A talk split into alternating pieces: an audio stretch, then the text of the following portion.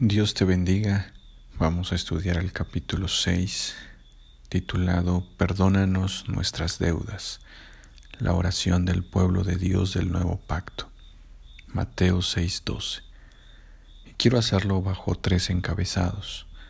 En primer lugar, quiero que veamos el Evangelio.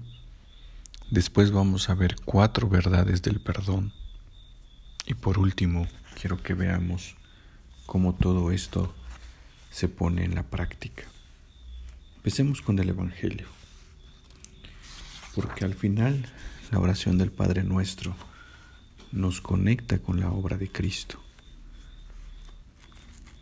Dice el doctor Moller que esta petición de que el Señor perdone nuestras deudas debe analizarse muy a detalle para evitar malentendidos. Esta petición no dice, perdónanos nuestras deudas, porque nosotros perdonamos a nuestros deudores. El texto dice, perdónanos nuestras deudas, como también nosotros perdonamos a nuestros deudores. La diferencia entre esas dos frases, como veremos, es la diferencia entre el Evangelio de Jesucristo y la ausencia absoluta del Evangelio. La esencia del Evangelio consiste en que un Dios justo y recto debe exigir el castigo completo por nuestro pecado. Siendo Dios mismo quien exige la sanción y al mismo tiempo la provee, Dios se puso en nuestro lugar por medio de su Hijo, y por su obediencia perfecta y expiación consumada en la cruz, compró compró todo lo que necesitábamos para la salvación. Jesucristo cumplió con todos los requerimientos de la rectitud y la justicia de Dios por cuenta de nuestro pecado. El apóstol Pablo en 2 de Corintios 5:21 lo dice de esta manera: al que no conoció pecado, por nosotros lo hizo pecado, para que nosotros fuésemos hechos justicia de Dios en él. Cristo es nuestro sustituto y su vida fue sacrificada por nuestros pecados para que la ira de Dios contra nosotros fuera quitada. ¿Cómo nos beneficiamos del sacrificio de Cristo a nuestro favor? Pablo responde que no ganamos la justicia de Dios en Cristo, sino que la recibimos gratuitamente cuando creemos en el Evangelio. Romanos 3:23 al 24 dice, por cuanto todos pecaron y están destituidos de la gloria de Dios, siendo justificados gratuitamente por su gracia mediante la redención que es en Cristo Jesús. Ciertamente que nada que haya en nosotros o que logremos en nuestra capacidad es razón para que Dios nos acepte. Antes bien, Pablo deja claro en Romanos 4:5, mas al que no obra, sino cree en aquel que justifica al impío, su fe le es contada por justicia. El Evangelio humilla cualquier orgullo humano y destruye cualquier noción de justicia propia. Y esto es importante porque, como veíamos hace un momento, si la frase dijera, perdona nuestras deudas porque nosotros perdonamos a nuestros deudores, hace pensar que el perdón de Dios está condicionado a que nosotros perdonemos o no perdonemos. Y eso implicaría que la salvación no depende de Cristo. Eso implicaría que la salvación depende o está en función de que nosotros perdonemos. Pero eso está totalmente alejado a la verdad bíblica. Por eso es importante que recordemos el Evangelio, que recordemos lo que el Señor hizo en nosotros y por nosotros. Nuevamente el apóstol Pablo en Efesios capítulo 2, verso 8 al 10 dice, porque por gracia sois salvos por medio de la fe, y esto no de vosotros, pues es don de Dios, no por obras para que nadie se gloríe, porque somos hechura suya, creados en Cristo Jesús para buenas obras, las cuales Dios preparó de antemano para que anduviésemos en ellas. Entonces lo primero que tenemos que entender es que el Evangelio es un regalo del Señor. No merecíamos su perdón. No somos dignos de su perdón. De lo único que somos dignos es de su ira. Pero Él, en su amor y misericordia, en Cristo y por Cristo nos ha perdonado. Eso es algo que debemos entender cuando leemos el Padre Nuestro.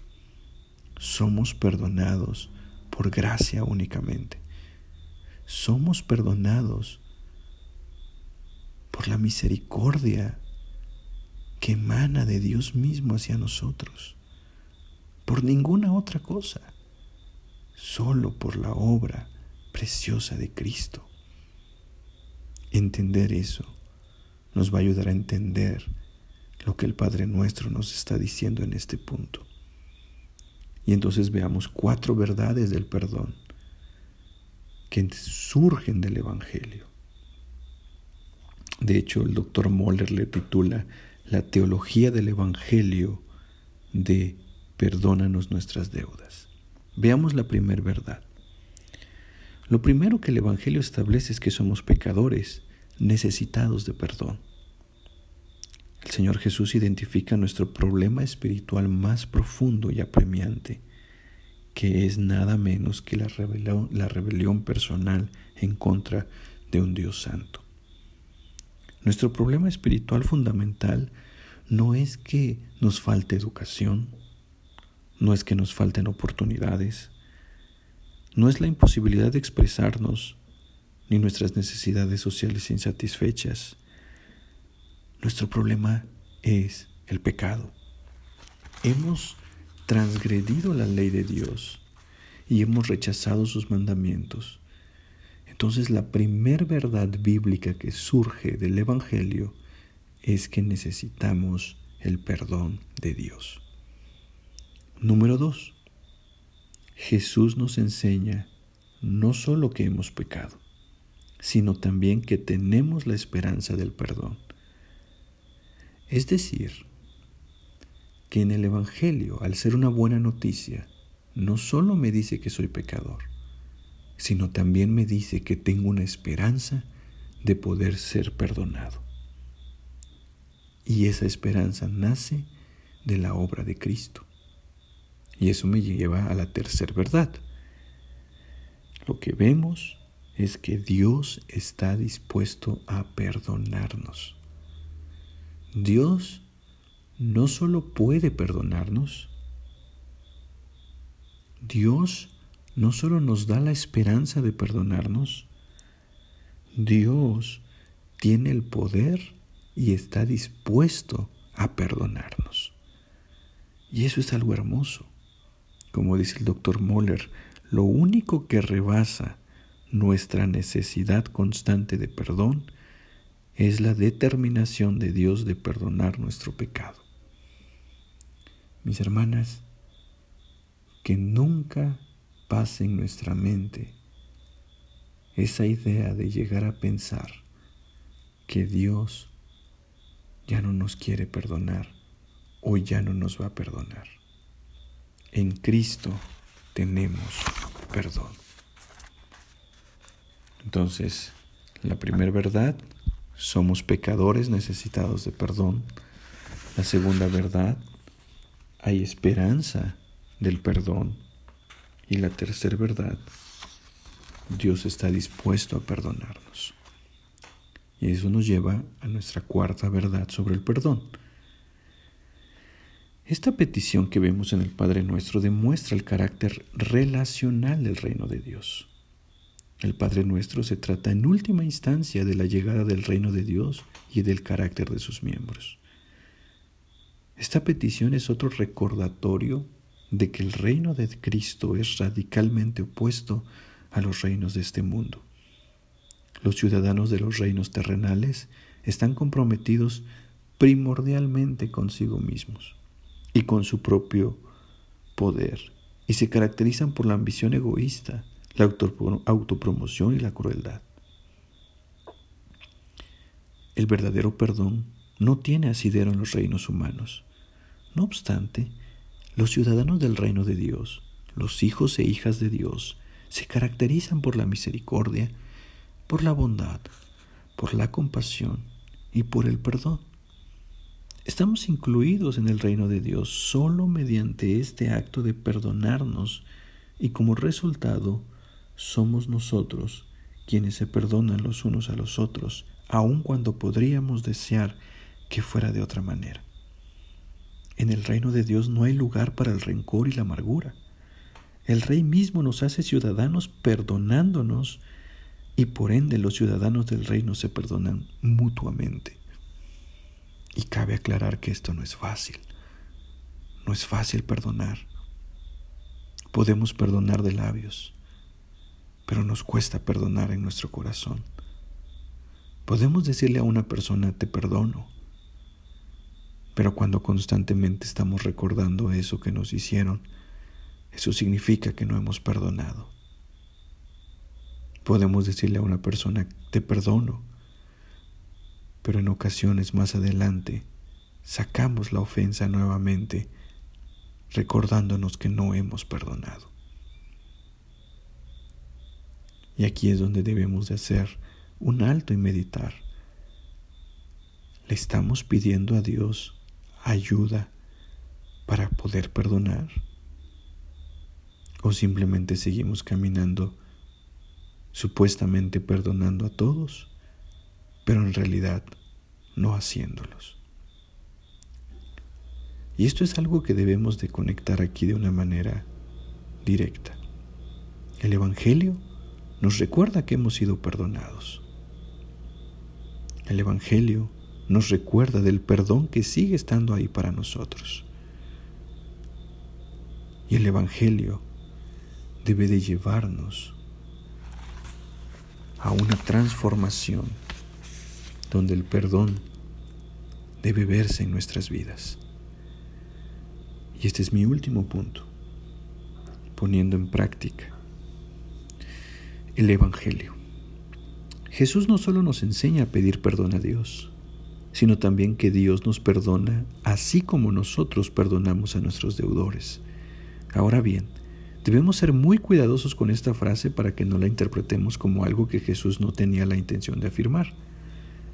Definitivamente, Jesús no está diciendo que somos perdonados por Dios porque hemos perdonado a otros.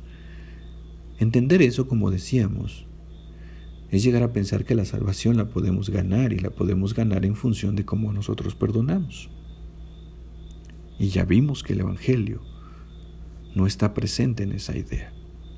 Lo que el Señor Jesús está afirmando en estas palabras es que cuando experimentamos el perdón de Dios, somos transformados en nuestro interior para volvernos personas perdonadoras. En otras palabras, una manera de constatar si hemos experimentado el perdón de Dios es ver si nos hemos convertido en personas que perdonan a otros. Es sencillamente imposible experimentar las riquezas de la gracia de Dios y seguir siendo una persona obstinada, testaruda e insensible. Quienes verdaderamente conocen el perdón de los pecados, perdonan a los demás. Mira lo que dice Mateo 18, 21 al 22. Entonces se le acercó Pedro y le dijo, Señor, ¿cuántas veces perdonaré a mi hermano que peque contra mí? ¿Hasta siete? Jesús le dijo, no te digo hasta siete, sino aún hasta setenta veces siete. Lucas 6:37, no juzguéis y no seréis juzgados, no condenéis y no seréis condenados, perdonad y seréis perdonados. Mirad por vosotros mismos si tu hermano pecare contra ti, reprendele y si se arrepiente, perdónale. Perdónale. Y si siete veces el día pecare contra ti, siete veces al día volviere a ti diciendo, me arrepiento, perdónalo. Lucas 17 del verso 3 al 4. Las palabras de Jesús acerca del perdón son claras. Si no perdonamos a los demás, no seremos perdonados. Vuelvo a reiterar que el fundamento de nuestro perdón nunca son nuestras propias obras. Sin embargo, el perdón es una evidencia necesaria de que hemos recibido perdón. Si no perdonamos, no seremos perdonados. Los corazones endurecidos no tienen lugar en el reino de Dios. La razón, por supuesto, es que el Rey mismo es un Rey perdonador. Así como Él nos perdona cuando nos rebelamos contra Él, los ciudadanos del reino de Dios se perdonan los unos a los otros. Que Dios nos ayude a entender esto. ¿Cómo sabes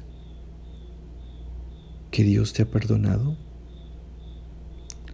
La manera en que lo sabes es como tú perdonas a otros. Permíteme dejarte algunas cosas para meditar y que puedan comentar. ¿Te está costando perdonar? ¿Qué es lo más difícil que te cuesta cuando sabes que tienes que perdonar? ¿De dónde estás tomando las fuerzas para perdonar? Recuerda el Evangelio. Recuerda cómo Dios te ha perdonado. Descansa en ese perdón. Y desde ese perdón, perdona. Dios te bendiga.